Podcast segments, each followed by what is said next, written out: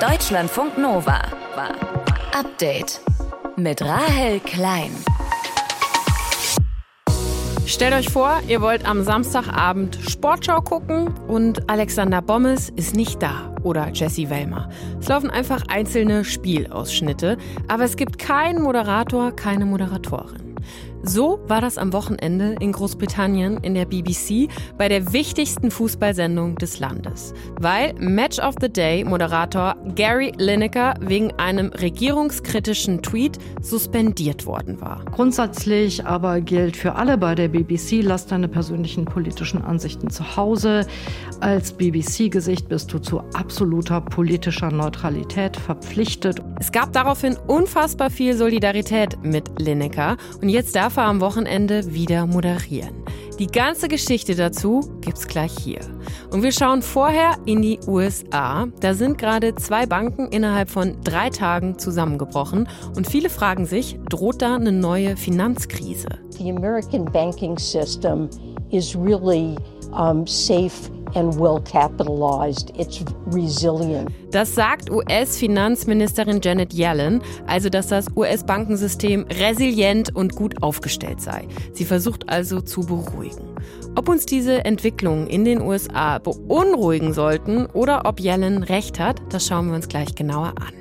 Ich bin Rahel Klein. Es ist Montag, der 13. März. Schön, dass ihr zuhört.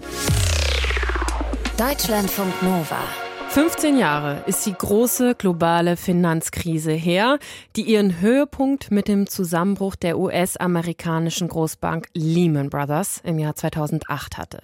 Und wenn man dann jetzt hört, dass in den USA innerhalb weniger Tage zwei Banken zusammengebrochen sind, dann fragt man sich, könnte sowas jetzt wieder passieren? Ist das der Anfang einer neuen Finanzkrise?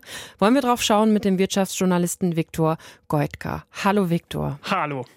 Viktor, eine der zusammengebrochenen Banken ist die Silicon Valley Bank. Das ist die 16. größte Bank in den USA. Die war vor allem für Start-ups ein wichtiger Geldgeber. Warum ist die jetzt pleite gegangen? Ja, das ist ganz einfach. Du hast es gesagt. Startups brauchen ja laufend massig Geld, weil sie eben oft noch kein Geld verdienen mit ihrem eigentlichen Geschäft. Jetzt sind aber in den vergangenen Monaten viele Großgeldgeber für Startups immer knauseriger geworden. Und dann haben die Startups gesagt, okay, wir müssen uns jetzt das Geld von unseren Bankkonten bei der Silicon Valley Bank runterholen. Nur da muss man eben wissen, die Banken parken das Geld nicht einfach im Tresor, im Keller könnte man vielleicht annehmen, sondern die legen das an in Staatsanleihen. Nur diese Staatsanleihen, die können zwischenzeitlich im Kurs auch mal fallen. Und da war die Silicon Valley Bank jetzt in der Klemme. Die Startups wollten da Milliarden rausziehen. Und um die überhaupt auszahlen zu können, musste man diese Anleihen mit Verlust verkaufen.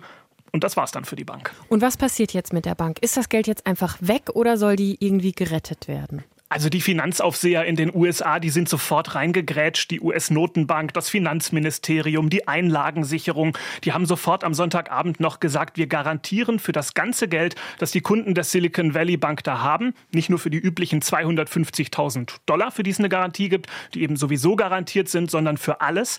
Und dann hat die Notenbank auch noch gesagt, wenn jetzt ganz andere Banken auch auf einmal in so eine Situation rutschen, dass die Leute auf einmal ganz schnell ganz viel Geld daraus holen wollen, dann können sich diese Banken bei der Notenbank günstig Geld leihen, damit sie eben die Leute auszahlen können. Hier in Deutschland hatte die Silicon Valley Bank nur eine kleine Truppe, fünf, sechs Leute. Aber da hat die Finanzaufsicht BaFin auch diesen Arm heute äh, erstmal unter Verwaltung gestellt und dicht gemacht. Ich habe es jetzt eben schon gesagt, die große globale Finanzkrise vor 15 Jahren. Ne? Danach sind auch Regeln geändert worden, dass das eigentlich in Zukunft vermieden werden sollte, dass Behörden mhm. einspringen, mhm. wenn Banken pleite gehen. Warum passiert das jetzt trotzdem? Ja, gute Frage. Also die Banken mussten viel mehr Geld seit der Krise zur Seite legen als Puffer für Krisen. Gerade die großen Banken, JP Morgan in den USA oder Goldman Sachs, das sind so ganz bekannte riesige Geldhäuser, die sind sehr stark reguliert. Also nur mal um eine Vorstellung zu bekommen. Ja, da werden teilweise sogar die WhatsApp-Chats der Banker nachverfolgt. Mhm. Andersrum, gerade bei den kleineren und mittleren Banken in den USA, da hat man auf weniger Regulierung gesetzt, komischerweise. Und das zeigt sich eben jetzt. Diese Bank, du hast es gesagt, war auf Platz 16 der größten Banken der USA. In dem Gedankenspiel der Amerikaner fiel die aber nur unter mittlere Banken. Und das hieß, sie wurde nicht so stark beaufsichtigt. Sie hatte im letzten Jahr über Monate keinen Chef, der für Risikosteuerung zuständig war. Das zeigt sich eben jetzt, welche Folgen das hatte. Mhm. Neben der Silicon Valley Bank ist am Sonntag noch eine zweite Bank geschlossen worden, die Signature Bank in New York. Und wenn man das jetzt so hört, ne, zwei Banken mhm. müssen geschlossen werden innerhalb von wenigen Tagen, muss uns das beunruhigen, weil vielleicht eine neue Finanzkrise droht? Ja, es gab sogar noch eine dritte Bank, Silvergate, die hat sich quasi selbst gleich dicht gemacht. Und wenn man mhm. sich das wirklich überlegt, klar, da ist verständlich, warum sich viele fragen, ob da Parallelen sind. Äh, viele Experten, mit denen ich jetzt heute gesprochen habe, die sagen, man muss da schon unterscheiden. Das jetzt sind alles drei sehr spezialisierte Institute, die weit nicht so vernetzt sind international wie zum Beispiel die Lehman Brothers, also diese große Pleitebank in ja. der Finanzkrise. Aber der Fall zeigt eben jetzt schon, wie viel im weltweiten Finanzsystem einfach auf Vertrauen basiert. Dass man sein Geld eben morgen auch auf der Bank noch bekommt. Das vertrauen die Leute ja letztlich. Und wenn dieses Vertrauen ins Wackeln gerät, dann kann das ganz schnell ganz gefährlich werden. Und da wird es jetzt in den kommenden Tagen darauf ankommen, ob eben die US-Bürger auch ihr Geld von weiteren Banken möglicherweise abziehen oder ob sie eben dieser Zusage der US-Behörden vertrauen, die Einlagen sind sicher. Die Silicon Valley Bank, wir haben es schon gesagt, die hat eben viele Geschäfte mit Start-ups gemacht. Trifft das denn auch konkret jetzt Start-ups in Deutschland? Interessanterweise ja. Also es sind wohl nicht so viele deutsche Startups, die da Kunde waren, aber ein paar schon. Das Berliner Startup Get Your Guide zum Beispiel war Kunde der Bank. Die haben schon am vergangenen Donnerstag nach eigener Angabe alles darunter gezogen. Auch der Kochboxenlieferant HelloFresh war Kunde, soll bei denen aber kein großes Problem sein, denn viele Startups haben ihre Konten eben nicht nur bei einer Bank, sondern bei ganz vielen. Die streuen das über viele Banken. Aber der Punkt ist, man kann bei der Silicon Valley Bank offenbar keine Sofortüberweisungen machen. Das heißt, die Startups Startups müssen jetzt mal gucken, wenn sie heute ihr Geld darunter ziehen wollen, mhm. kann das ein bisschen dauern, bis das auf dem eigenen Konto bei einer anderen Bank dann angekommen ist. Was der Zusammenbruch von US-amerikanischen Banken bedeutet und ob eine neue Finanzkrise droht, darüber habe ich mit Wirtschaftsjournalist Viktor Goitka gesprochen in Deutschlandfunk Nova. Danke dir, Viktor. Deutschlandfunk Nova. Update. Er ist so groß wie noch nie. 736 Abgeordnete sitzen aktuell im Deutschen Bundestag. Das kommt durch die vielen Ausgleichs- und Überhangmandate, die bei den letzten Wahlen dann eben immer wieder dazugerechnet werden mussten und dadurch ist der Bundestag immer größer geworden. Und jeder Abgeordnete, jede Abgeordnete kostet natürlich auch jede Menge Steuergeld. Deshalb wird schon seit Jahren diskutiert, wie man den Bundestag wieder verkleinern könnte. Jetzt hat sich die Ampelregierung auf eine Reform geeinigt nicht, die bei der Opposition wiederum überhaupt nicht gut ankommt. Sprechen wir drüber mit Anne Tepper aus den Deutschlandfunk Nova Nachrichten. Anne, beschreib doch mal kurz, was die Ampelparteien jetzt vorhaben. Also der Bundestag soll eine Obergrenze bekommen an Sitzen, nämlich 630. Dafür sollen die Überhang- und Ausgleichsmandate gestrichen werden, denn die blähen den Bundestag ja so richtig auf. Und das kommt so, wir haben in unserem Wahlsystem ja zwei Stimmen. Mhm. Mit der ersten wählen wir eine Politikerin oder einen Politiker aus unserem Wahlkreis, also den oder die Direktkandidatin. Und mit der zweiten Stimme wählen wir dann eine Partei. Und aus dieser zweiten Stimme, da berechnet sich die Anzahl der Sitze einer Partei. Aber wenn jetzt eine Partei über die Zweitstimme weniger Sitze bekommen hat als Direktmandate über die Erststimme, dann bekommt die Partei zusätzliche Sitze, damit eben auch alle, die gewählt wurden, Platz haben im Bundestag.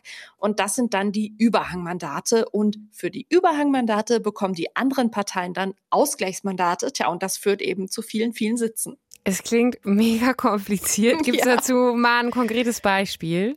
Äh, ganz konkret betrifft das oft die CSU. Die holt in Bayern immer die meisten Wahlkreise, hat also viele Direktkandidaten, aber anteilsmäßig ist sie im Bundestag nicht so stark, weil sie ja nur in Bayern gewählt werden kann. Darum kriegt die CSU und damit auch die Union dann eben oft Überhangmandate. Was dann wiederum bedeutet, mit dieser Reform könnte die Union Sitze verlieren im Bundestag, oder? Also das ist ja dann genau. kein Wunder, wenn da Kritik von denen kommt.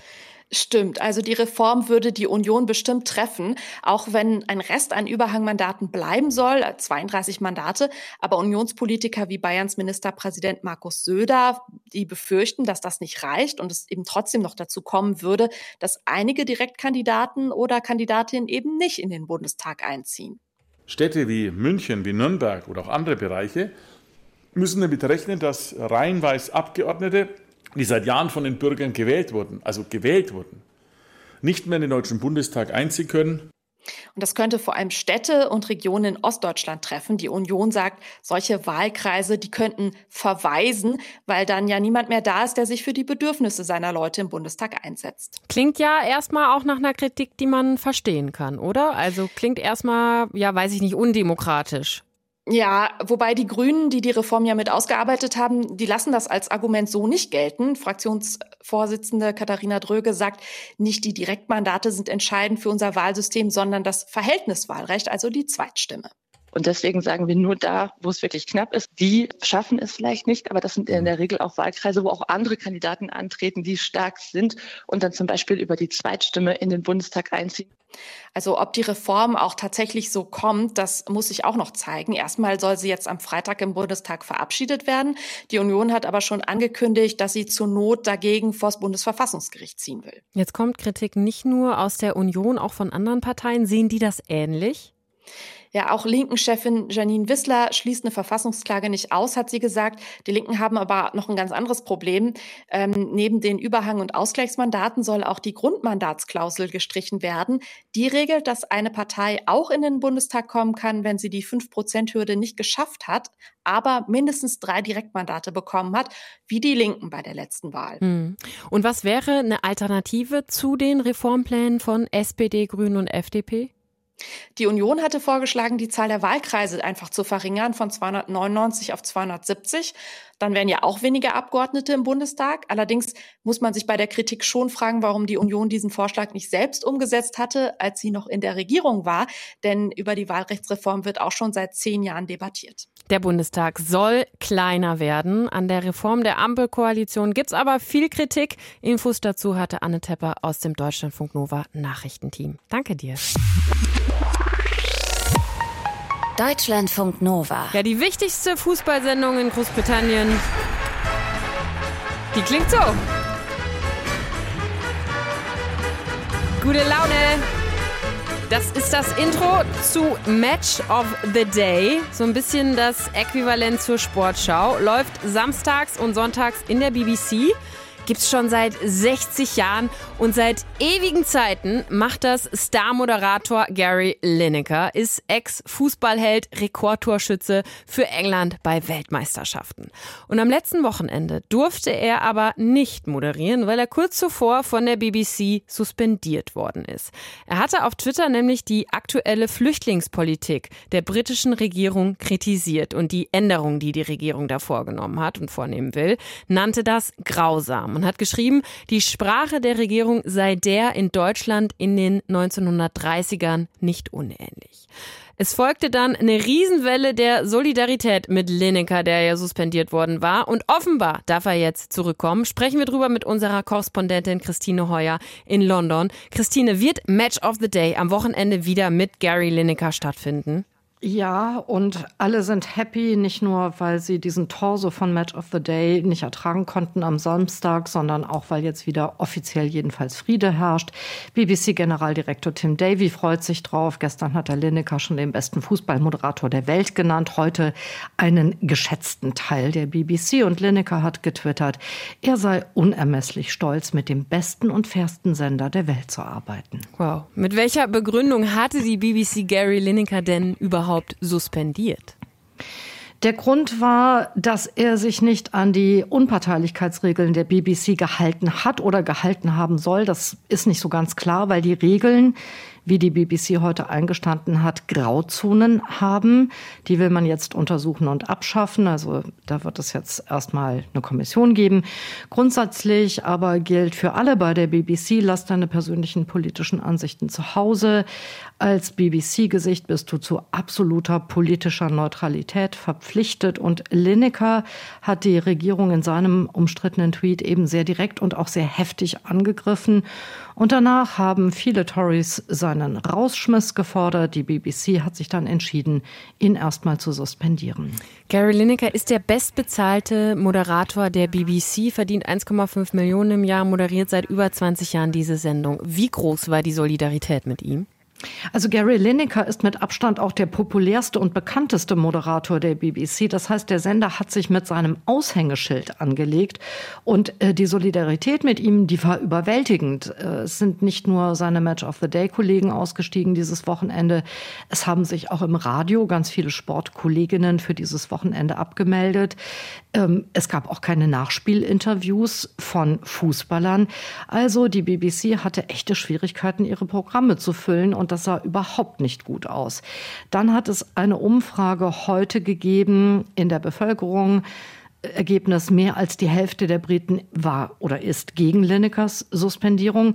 Und dieser Druck, äh, der hat Tim Davy offenbar gestern schon zum Umdenken gebracht. Da hat er Lineker eben schon die Friedenspfeife hingehalten mhm. und gesagt, er wolle ihn unbedingt zurückhaben auf dem Sender. Wie muss man diese Suspendierung von Seiten der BBC politisch einordnen? Also das passiert ja nicht zum ersten Mal, dass die aus Angst vor Kritik aus dem konservativen Lager einknicken, oder?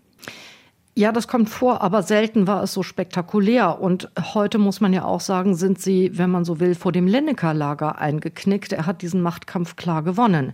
Aber es stimmt schon, dass die BBC immer stärker kritisiert wird, weil sie zu zahm geworden sei, weil sie aus Angst vor den Tories in vorauseilendem Gehorsam zu wenig kritische Fragen stelle, weil sie unangenehme Themen wie den Brexit oft einfach umgeht. Und an all dem, denke ich, ist leider etwas dran. Man sieht es auch daran, äh, dass prominente BBC-Leute, Emily Maitlis etwa oder Andrew Marr, sich von der BBC verabschiedet haben. Und Maitlis zumindest hat danach auch öffentlich gesagt, sie sei wegen des politischen Drucks gegangen, weil die BBC sich in der Sache verrenke, um ja nicht einseitig zu erscheinen und weil sie das eben mit ihren journalistischen Grundsätzen einfach nicht mehr vereinen konnte. Ändert sich durch diesen Fall um Gary Lineker denn jetzt was bei der BBC? Es ist zu früh, das zu sagen. Mal gucken, was bei der Überprüfung der Richtlinien jetzt überhaupt rauskommt, ob die Regeln dann genauer definiert sind, ob sie den BBC-Mitarbeitern wieder mehr Spielraum geben. Ich denke jedenfalls, dass die letzten Tage denen, die bei der BBC moderieren und berichten, Mut gemacht haben, beim nächsten Angriff nicht so leicht anzuknicken. BBC-Star-Moderator Gary Lineker darf die Fußballsendung Match of the Day wieder moderieren, nachdem er letzte Woche wegen eines regierungskritischen Tweets vorübergehend suspendiert worden war. Über die Hintergründe habe ich mit unserer Korrespondentin Christine Heuer gesprochen in Deutschlandfunk Nova. Deutschlandfunk Nova. Update. Einige Oberbürgermeisterinnen und Oberbürgermeister haben in letzter Zeit Briefe von der sogenannten letzten Generation bekommen. Da bieten die KlimaaktivistInnen an, sich nicht mehr auf den Straßen festzukleben und den Verkehr zu stören, wenn die Städte die Forderungen der letzten Generation unterstützen. Ja, und da reagieren die Rathäuser sehr unterschiedlich drauf. Mintu Tran aus dem Deutschlandfunk Nova Team hat sich das Ganze heute angesehen. Mintu, bevor wir auf die Reaktionen kommen, was genau fordert die letzte Generation Informationen denn von den Kommunen? Also bei den zentralen Punkten, da geht es um die Wiedereinführung des 9-Euro-Tickets und ein Tempolimit auf den Autobahnen. 100 km/h fordern die. Der interessanteste Punkt ist, finde ich, ein sogenannter Gesellschaftsrat, den die letzte Generation fordert. Und dieser Rat, der soll eben Maßnahmen erarbeiten, wie Deutschland bis 2030 emissionsfrei wird. Und das soll dann so auch genau umgesetzt werden. Henriette Reker, die Oberbürgermeisterin von Köln, die hat heute Morgen bei den KollegInnen im Deutschlandfunk gesagt, sie will da nicht nachgeben. Wie begründet sie das? Das, dass sie eben nicht auf die Forderungen der Bewegung eingeht? Ja, sie sagt, sie sei zu Gesprächen mit der Gruppe bereit, aber nicht unter diesen Umständen. Und sie wirft der letzten Generation eben vor, dass sie gar nicht wisse, was Köln alles schon für den Klimaschutz tue. Ich weiß nicht, wie weit die anderen Städte sind, aber wir fördern Lastenräder. Bei uns gibt es eine Dach- und Fassadenbegrünung. Wir haben einen Hitzeaktionsplan und einen Aktionsplan Klimaneutralität, 2035 allerdings. Aus dem entwickeln wir jetzt konkrete Maßnahmen. Wir stellen unsere Fahrzeugflotten auf Elektro um und äh, statten auch die Stadt mit Ladesäulen aus. Ja, Reker, die ist übrigens parteilos, argumentiert auch rechtlich und sagt, ihrer Einschätzung nach seien diese Aktionen der letzten Generation Nötigung und das stehe eben im Widerspruch zu unserer Demokratie, wo es auch darum gehe, Mehrheiten zu suchen. Heute gab es von der letzten Generation in Köln auch wieder Aktionen, da haben sich AktivistInnen auf einen Autobahnzubringer geklebt. Gibt es noch weitere Städte, die Gespräche mit der letzten Generation ablehnen? Ja, in Hamburg, da steht möglicherweise auch eine große Konfrontation an. Hamburgs Oberbürgermeister Peter Tschentscher, der ist von der SPD, der argumentiert da ähnlich wie Henriette Reker, dass das eben Nötigung sei, was die letzte Generation da mache. Und da haben die AktivistInnen ihm sogar ein Ultim ein Ultimatum bis heute gesetzt, auf ihre Forderungen eben einzugehen und sonst äh, eben mit weiteren Protesten gedroht. Und Tschentscher, der will darauf nicht antworten und hat den Brief sogar an die Sicherheitsbehörden weitergeleitet und die sollen dann überprüfen, ob das strafrechtlich relevant sei. Also kein Entgegenkommen in Köln oder Hamburg, aber es gibt ja auch einige Städte, die mit den AktivistInnen schon ins Gespräch gekommen sind, oder? Ja, genau. In Marburg, in Tübingen und in Hannover zum Beispiel, da gab es Deals mit der letzten Generation. Der Oberbürgermeister in Marburg, Thomas Spieß von der SPD, aber auch der Oberbürgermeister in Hannover, Belit Onay von den Grünen, die haben beide einen Brief an die Bundesregierung geschrieben, wo sie sich diesen Forderungen eben mit anschließen. Da gab es aber auch viel Kritik von anderen BürgermeisterInnen, dass sie sich eben dadurch erpressbar machen würden. Und Belit Onay, der war der erste bundesweit, der einen Brief geschrieben hat an die Bundesregierung. Und im Interview bei uns in Deutschlandfunk Nova hat er auch gesagt, dass er sich da nicht hat erpressen lassen, sondern dass er eben mit der letzten Generation inhaltlich ins Gespräch kommen wollte. Wir haben aber dann auch darüber gesprochen, worum es eigentlich geht. Und da wurde deutlich, dass vor allem das Thema Klimaschutz, schnelle Maßnahmen für mehr Klimaschutz im Fokus steht. Verkehrs- und Mobilitätswende, Tempolimit beispielsweise. Alles Punkte, die wir auch politisch auf der kommunalen Ebene insbesondere unterstützen. Und da sind wir sehr schnell auch beieinander gewesen. Mhm. Ein weiterer Punkt ist das Thema Beteiligung von Bürgerinnen und Bürgern und Initiativen über einen, wie Sie es nennen, Gesellschaftsrat.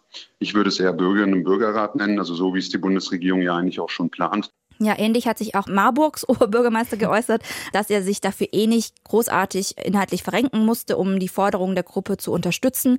Marburg hat schon 2019 den Klimanotstand ausgerufen und hat sich Klimaneutralität zum Ziel gesetzt. Und im Gegensatz haben dann die Aktivistinnen der letzten Generation eben gesagt, wir werden in euren Städten nicht mehr protestieren.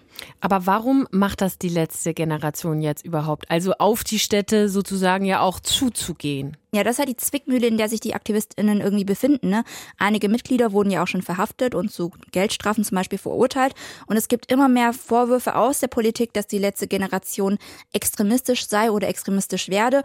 Und wenn sie jetzt eben mit einigen Kommunen aber ins Gespräch kommen, dann könnte das ja auch als Zeichen gewertet werden, dass die letzte Generation schon dialogfähig ist. Und eine Sprecherin der letzten Generation, Irma Trommer, die sagt, dass sie eben mit extrem vielen Städten bundesweit im Gespräch seien. Wie viele das jetzt konkret bundesweit sind, ähm, das äh, weiß sie aber nicht. Aber gibt die letzte Generation dadurch nicht auch ihr Druckmittel ein Stück weit aus der Hand? Ja, könnte man so sehen, aber bei der letzten Generation sieht man das gar nicht so. Es geht nicht um Straßenblockaden, es geht darum, dass wir ins Gespräch kommen und dass wir endlich Maßnahmen bekommen. Ähm, wenn sich Bürgermeisterinnen hinter unsere Forderungen stellen, dann denke ich, ist das ein sehr wichtiges Signal und erhöht den Druck auf die Bundesregierung, endlich ins Handeln zu kommen. Ja, das war Jakob Bayer, das ist ein Sprecher der letzten Generation. Die Mitglieder der letzten Generation haben aber auch schon gesagt, dass sie bereit seien, ihre Aktion auch wieder fortzusetzen, wenn eben nichts passiere. Es gehe schließlich um die Umsetzung und nicht bloß um Worte, sagen sie.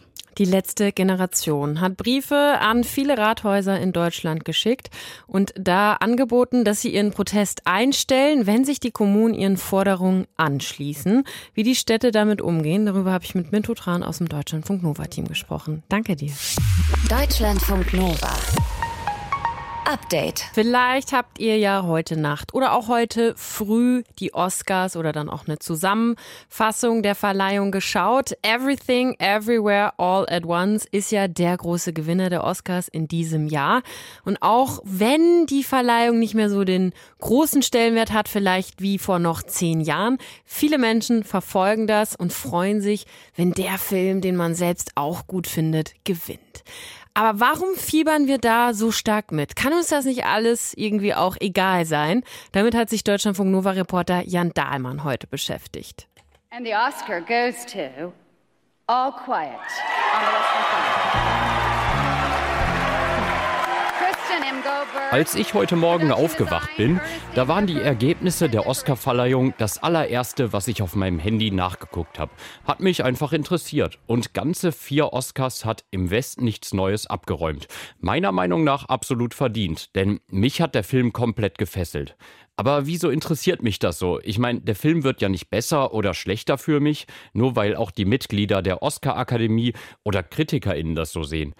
Trotzdem ist uns die Bestätigung wichtig, sagt der Psychologe Ulrich Kühn der Uni Bremen. Jede Art von Übereinstimmung in den Bewertungen, die ich habe und die ich von anderen Leuten erfahre, die unterschreibt ja sozusagen die Gültigkeit meiner eigenen Einschätzung. Die, die gibt mir quasi das Gefühl, damit recht zu haben, äh, dass ich diesen Film nun speziell gut gefunden habe. Ähm, man könnte den ja auch schlecht finden, man könnte ihn ja kitschig finden, aber jeder Experte, der eben sagt, ja, das ist wirklich äh, ein qualitätsvoller Film, der verdient einen Preis, ähm, der unterstützt mich in meiner Wahrnehmung. Und ähm, gerade solche Fragen von Bewertungen, die sind ja nun mal nicht objektiv verankert. Dann habe ich einfach die Bestätigung, ha, wusste ich's, ich habe einen guten Geschmack. Und das fühlt sich natürlich gut an. Und psychologisch ist es sogar so, dass wenn ich mich ganz aufrichtig mit anderen mitfreue, sich das fast so anfühlen kann, als hätte ich selbst etwas gewonnen. Das ist ziemlich weitgehend die gleiche Freude, ja, würde ich schon sagen. Und das hängt einfach mit etwas äh, zusammen, was ganz, ganz, ganz grundlegend für unser Denken, Fühlen und Handeln ist, nämlich schlicht unsere Empathiefähigkeit. Tatsächlich, wir fühlen mit anderen Menschen. Und das ist, geht ganz, ganz schnell. Das braucht gar nicht so was Herausragendes wie einen Oscar-Gewinn. Ähm, wenn wir in das Gesicht einer anderen Person schauen und wir sehen, dass die andere Person lächelt, dann lächeln wir mit. Wenn wir sehen, dass die andere Person die Augenbrauen verzieht und irgendwie Ärger ausdrückt oder vielleicht eine Missstimmung ausdrückt, machen wir sofort dasselbe. Ja klar, das kenne ich. Aber trotzdem frage ich mich, ist das denn so gesund, dass ich meine eigene Freude von dem Erfolg und der Meinung anderer abhängig mache? Ja, das kann man so sehen. Aber auf der anderen Seite, sagen wir mal, das ist die Chance, wenigstens gefühlsmäßig, so nah an einen Oscar-Gewinn zu kommen, wie die wenigsten von uns je rankommen werden. Ja, also ich meine, wir fühlen eben mit unseren Stars mit und freuen uns für die, wenn die ausgezeichnet werden. Klar, wenn es dann schief geht, ist man eben auch enttäuscht. Aber äh, wie gesagt, also näher ran kommt man nicht. Okay, verstehe ich. Ich habe mich ja auch als deutscher Meister gefühlt, als der BVB den Titel gewonnen hat. Aber das ist ja auch ein Verein, den ich seit meiner Kindheit verfolge. Klar habe ich dazu eine emotionale Bindung.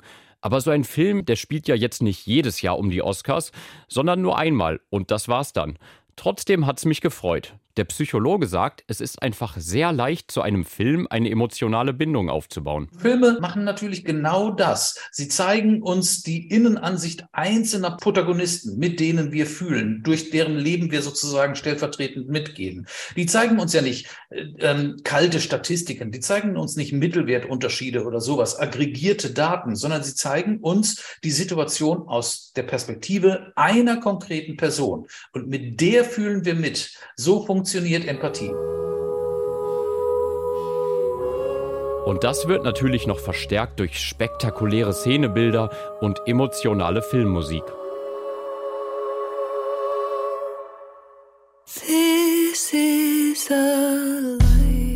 Und diese Emotionen, die projizieren wir dann auf die SchauspielerInnen, mit denen wir uns identifizieren und für die wir uns dann freuen. Und bei dieser Identifikation kann es auch weiterhelfen, dass ich das Gefühl habe, dass jemand aus meiner Gruppe gewinnt. Ich habe mich über einen coolen deutschen Film gefreut, der bei den Oscars abräumt und die asiatische Community und natürlich nicht nur die über die Preise für Everything Everywhere All at Once. And the Oscar goes to Everything Everywhere All at Once. Filme emotionalisieren halt und schaffen es so, dass wir uns mit den Filmemacherinnen und Schauspielern identifizieren. Und so kann ich mich ganz aufrichtig mit den GewinnerInnen freuen und selbst für einen Moment so fühlen, als hätte ich den Oscar gewonnen. Deutschlandfunk Nova. Update. Immer Montag bis Freitag auf deutschlandfunknova.de und überall, wo es Podcasts gibt. Deutschlandfunk Nova.